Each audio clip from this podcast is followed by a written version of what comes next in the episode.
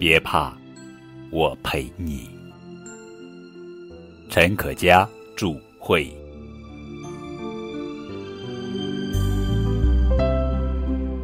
屋子里堆着大大小小的纸盒，大白要跟着主人搬家了。想到会有好久见不到的小黑，大白决定去找他道个别。咻的一下，大白冲了出去，一路飞奔，很快就到达了小黑家。咦，小黑的家怎么乱糟糟、黑漆漆的呢？大白轻轻的走近，小黑去哪儿了呢？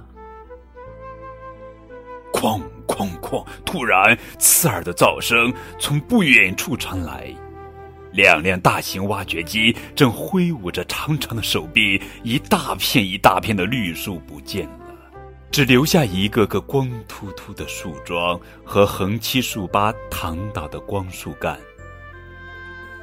这时，天空下起了大雨，大白担心极了。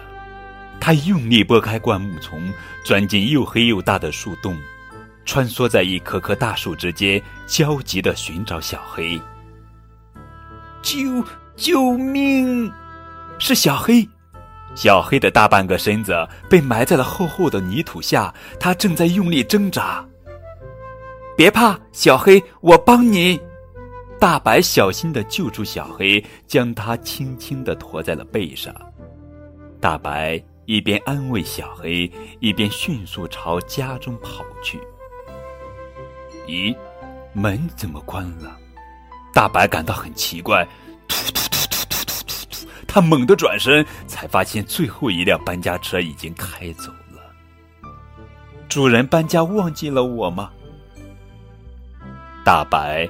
有些难过，他赶紧放下小黑，撒开腿向搬家车追去。可惜搬家车开得太快，一转眼只剩下了一个小小的影子。大白垂头丧气的走了回来。别怕，大白，给你。小黑给大白叼来他最爱吃的小鱼，又轻轻蹭了蹭大白的鼻子。可大白。还是无精打采的。小黑着急的在房子边转来转去，忽然篱笆上的一张告示吸引了他的注意。小黑一跃跳上篱笆，原来大白的主人也在寻找大白，真好，大白没有被遗弃。小黑开心的把消息告诉了大白，可是他俩一直等到太阳快要落山了，主人。依然没有出现在房子旁。夜幕降临，大白失落的趴在了地上。小黑抬头看向天空，说道：“大白，不能一直在等，我们要自己去找。”阳台上、栅栏边、花园里，哪儿也没有发现主人的身影。他们俩又累又饿。忽然，大白发现不远处的墙角边有一个方方正正的小房子，里面还放着一碗食物。大白匍匐着爬了进去，哐当！大白被困住了。一个陌生人走进了小房子。别怕，大白，我去找主人来救你。小黑四处寻找，奔跑中，一张纸粘在了他的脚上。小黑举起一看，是一张寻找大白的告示。太好了，这样就能证明大白不是流浪犬了。小黑赶紧带着告示跑了回去。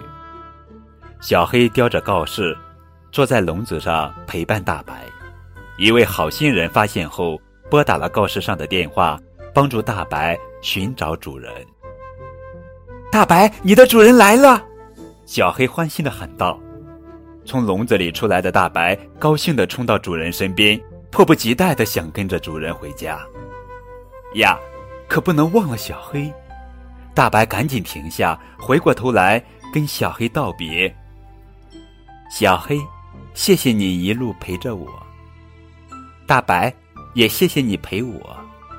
大白与小黑亲昵的贴着脸。大白，陪你找到家，我也该回我的家了。